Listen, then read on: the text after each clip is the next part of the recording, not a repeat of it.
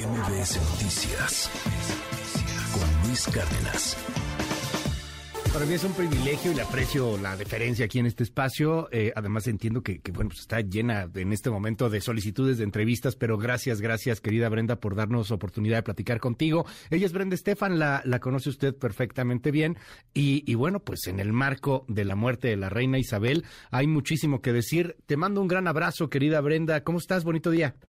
Estimado Luis, muy buenos días. Independientemente de qué tan agitado esté el día, tú y tu programa siempre tendrán un espacio en mi agenda. No, hombre, Brenda, te mandamos un abrazo. Muchas gracias. Oye, eh, dinos, eh, ¿qué lectura tienes eh, al respecto de la muerte de la, de la reina Isabel?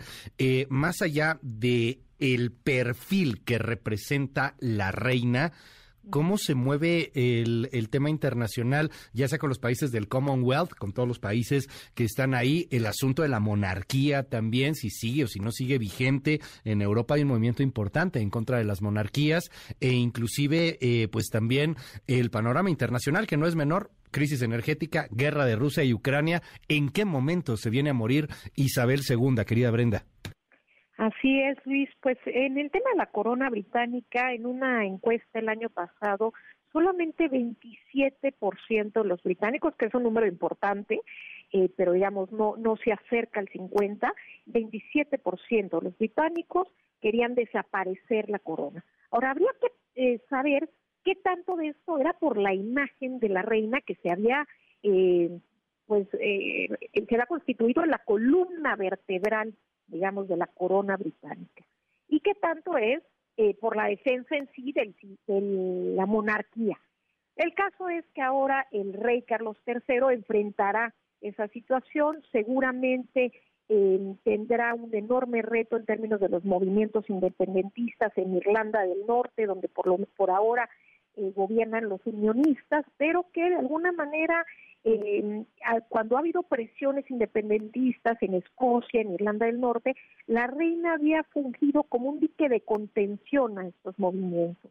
Entonces, habrá que ver cómo lo maneja el ahora rey eh, Carlos III. Y por otro lado, a nivel de la Commonwealth, ciertamente hoy esta organización funciona un poco más como un eh, brazo de poder suave, de diplomacia suave, eh, y en algún sentido a los países les conviene estar ahí presentes por la influencia en términos culturales, etcétera, de eh, pues de su idiosincrasia, de su cultura. Sin embargo, hay algunos que se han mostrado reacios a la idea de que eh, el entonces príncipe Carlos, ahora rey Carlos III, pudiese ser el líder de esta organización. Eh, entonces ahí también podría haber tensión de algunos de los países que pudieran querer abandonar el bloque o que pudieran eh, buscar que fuese alguien más que dirigiera la Commonwealth eh, y no necesariamente Carlos III, ¿no? que se separase de la corona como tal, pero que siguiese existiendo como organización de poder suave. Entonces, eh, se espera que haya desde luego presiones y a nivel interno, sin duda, un escenario muy complicado. El, de los países del G7, el Reino Unido es hoy el que tiene una mayor tasa de inflación con un 10% actualmente, pero se espera que pueda incluso llegar al 20% a finales de año. Los precios de la energía han subido enormemente para el consumidor final, 80% más caro que el año pasado una inestabilidad política. Han tenido cuatro primeros ministros a lo largo de los últimos seis años. En fin, un escenario complicado a nivel interno también para el Reino Unido que se manifiesta también con muchas huelgas, una ola de huelgas como no se había visto en décadas en el Reino Unido. Habrá que ver cómo guían en este momento la dupla claro. y Carlos III y Liz Truss, los dos eh, pues nuevos en sus cargos. Sí, eh, eh, el primer día de el primer día de Liz Truss y, se muere la reina Isabel, ¿no? O sea, si uno piensa que su primer día fue complicado, pregúntale a, a Liz Truss. Exactamente. Oye, bueno, la única la última imagen pública que hay de la reina es justamente eh, cuando va Liz Truss a visitar la Balmoral. Sí. Y por cierto, llama la atención que sea justamente en el cumplimiento del, de su deber, ¿no? Dos días, casi dos días antes de su muerte, cumpliendo el deber del rol que, le tocó. Que justamente es, es de lo que hablaba Listros ayer cuando da eh, pues este mensaje, ya confirmada la, la muerte de la reina. En este, en este escenario geopolítico, ¿ves la posibilidad de que empiece a haber movimientos independentistas del Commonwealth? Eh, hay, hay, insisto, una, un mundo muy, muy complejo, un mundo eh, que, de pronto es muy tentado por los movimientos extremos radicales. Pues sobre todo en el caso de Escocia e Irlanda del Norte, donde ya existen estos movimientos, pudieran aprovechar el momento eh, de enormes cambios para buscar impulsar sus causas. Entonces, eso sí creo que sucede la Commonwealth. Podría haber ahí algunos países que, pues, decían separarse realmente. Eh, Nueva Zelanda, Canadá, Australia, que, que son algunos de los países, eh, economías más fuertes, partes de la Commonwealth. Eh, parece que por el momento están eh, alineados con la idea de seguir por el poder suave que tiene justamente esta organización. Ahora me parece que el rey Carlos tendrá que llevar a cabo algunas reformas a la monarquía. Él incluso fue uno de los impulsores de los cambios a las reglas de sucesión en la corona, justamente haciendo que si una mujer era la primogénica, primogénita del matrimonio real, ella pudiera acceder al trono, no tuviera eh, que ser un hombre, porque a veces, como estaban antiguamente las reglas, si el primero era una mujer y el segundo era un hombre, accedía al trono el hombre. Y justamente el ahora rey Carlos impulsó que se cambiase esa eh, esa norma un poco más acorde con el tema de género que hoy impulsamos. Tiene una visión muy de, la urgencia del cambio climático, de manera que traerá en su agenda algunos de estos temas eh, pues más modernos y siendo un hombre de 73 años no se puede pensar que no ha tenido tiempo para prepararse para el cargo, pero no goza de la popularidad y el apoyo eh, que gozaba su madre prácticamente tiene 35 puntos porcentuales menos de popularidad y eso lo pone en una situación más difícil porque las ambiciones que él tenga habrá que ver si el pueblo británico quiere acompañarla. En Latinoamérica, Brenda, tú lo sabes muchísimo mejor que yo, pero en Latinoamérica somos muy dados a nomás vernos el ombligo, ¿no? Y entonces, bueno, pues ella se murió la reina, pero es ok, aquí en México y que nos importa, en fin, es un ícono, son muchas cosas. Pero así como nosotros traemos un tema últimamente revivido, con el asunto de los españoles y que nos conquistaron y que no sé qué. Ayer estaba en redes sociales y veía con mucha atención los tweets de Argentina por lo que sucedió con, con la guerra de las Malvinas. ¿Cómo, lees eso? O sea, hay algunos videos, algunas personas que empezaron a hablar, a criticar a la reina de manera fuerte, en, en Latinoamérica, insisto, o sea, a lo mejor algunas de las lecturas con respecto a la muerte de la reina pues, no son, no, no tienen quizá tanta, tanta influencia en México. Evidentemente están las condolencias y más bien la parafernalia alrededor de estas operaciones. Pero dime algo, Brenda, en el asunto argentino, particularmente las Malvinas, ¿cómo lo lees? ¿Qué nos puedes comentar?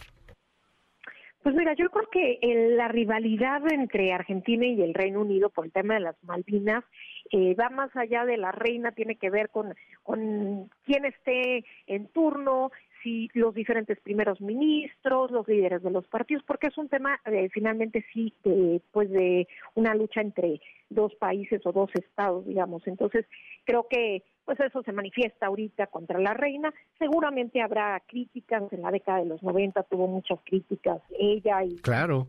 Sus eh, pues gastos excesivos, etcétera. Seguramente revivirán algunas de esas críticas, pero bueno, la historia hará un balance de su papel y lo que no es eh, pues cuestionable es que era una mujer universal, incluso hoy el periódico español La Vanguardia dice que era la reina del mundo, que quizás pueda sonar un poco excesivo, pero yo creo que es lo que busca transmitir esa frase es eh, la universal, universalidad de la figura. Me parece que más allá de que evidentemente era la reina más conocida del mundo, no que era la mujer más conocida del mundo. Y eso, pues, en eh, un, mundo como el actual no es poca cosa, y que con todos los medios de comunicación, habiendo estado en el centro del ojo público durante tantas décadas, no se haya visto envuelta en escándalos, pues llama mucho la atención. Es verdaderamente difícil, nosotros lo tenemos muy claro cada vez más con nuestros políticos, en la cantidad de escándalos que salen a la luz, ¿no? Y que ella a lo largo de estas décadas se haya mantenido con esa eh, prudencia y que pues no haya incluso comprado pleitos políticos al interior de su país, pues le vale ese cariño que más allá de las críticas que se le hagan, eh, desde luego, y al sistema monárquico que desde luego se le pueden hacer, pues también se le reconoce a ella eh, su liderazgo, su prudencia, su templanza en el manejo de un rol tan complejo que recibió, porque literalmente le tocó, ella no lo eligió, siendo muy, muy joven, a los 25 años, y que le dedicó pues su vida entera a, ello, ¿no? Y entonces me parece que esa es eh, parte de lo que explica esta conmoción en el Reino Unido y la idea de que ella es como un lazo con la historia imperial británica, ella le tocó un momento en donde no se ponía el sol, digamos, en el imperio británico, durante un tiempo fue el imperio más grande del mundo, hoy es otra la historia, pero ella es esa liga con la historia imperial británica y me parece que eso también es parte del reflejo de las imágenes que estamos viendo hoy en el Reino Unido y en algunos de los países eh, de la Commonwealth. Querida Brenda, muchísimas gracias. Oye, para cerrar, eh, te, preguntaría de, de, la reina Isabel que, que, le toca desde Winston Churchill hasta Liz Truss, dos días nada más, que le toca una Margaret Thatcher también. Hoy de Liz Truss hay quien dice es como Margaret Thatcher, es la dama de hierro 2.0. ¿Qué ves ahí? O sea, lo que viene ahí, el, el gran reto para Liz Truss eh, está, no, no es menor el, asunto de la crisis económica, la crisis energética, etcétera, y lo que nos decías hace un rato tendrá que ser mancuerna con el nuevo rey, Carlos III, pero eh, pues, pues interesante este último perfil, ¿no? Este, el, el, el cambio de era en la Gran Bretaña, políticamente hablando, con la que dicen, y te pregunto, ¿coincides? Es algo así como una Margaret Thatcher renovada. De pronto he leído ahí algunas cuestiones que la comparan de esa forma, ¿coincides? Eh, de hecho, yo escribí esta semana un artículo en el Universal que por ahí pueden encontrar en mi Twitter que se, eh, justamente se titula La nueva Thatcher, entre signos de... Eh, eh Mira, de, comillas. Sí, este, en, realidad como una pregunta de interrogación, entre signos de interrogación. Y justamente eh, de, ahí analizo cómo a ella le gusta ser asimilada con Thatcher. Ella se viste en muchas ocasiones como Thatcher, hace fotografías, emula fotografías icónicas de Margaret Thatcher como una vestida en uniforme militar arriba de un tanque.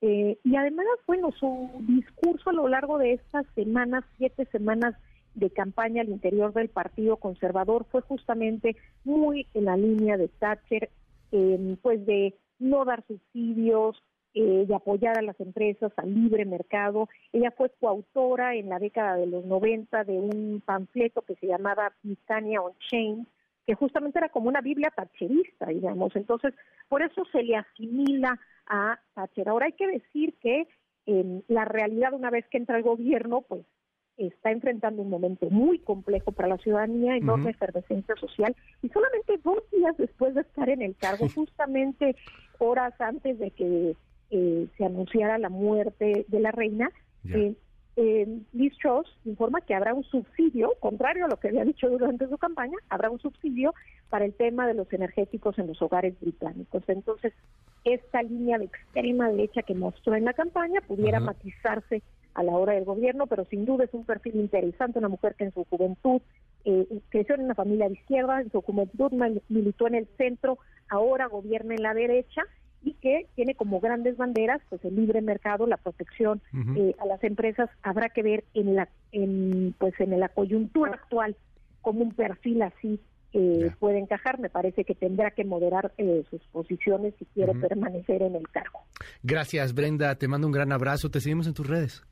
Claro que sí, Luis. Me pueden encontrar en Twitter como arroba de-estefan y en Facebook como Brenda Estefan. MBS Noticias Cárdenas.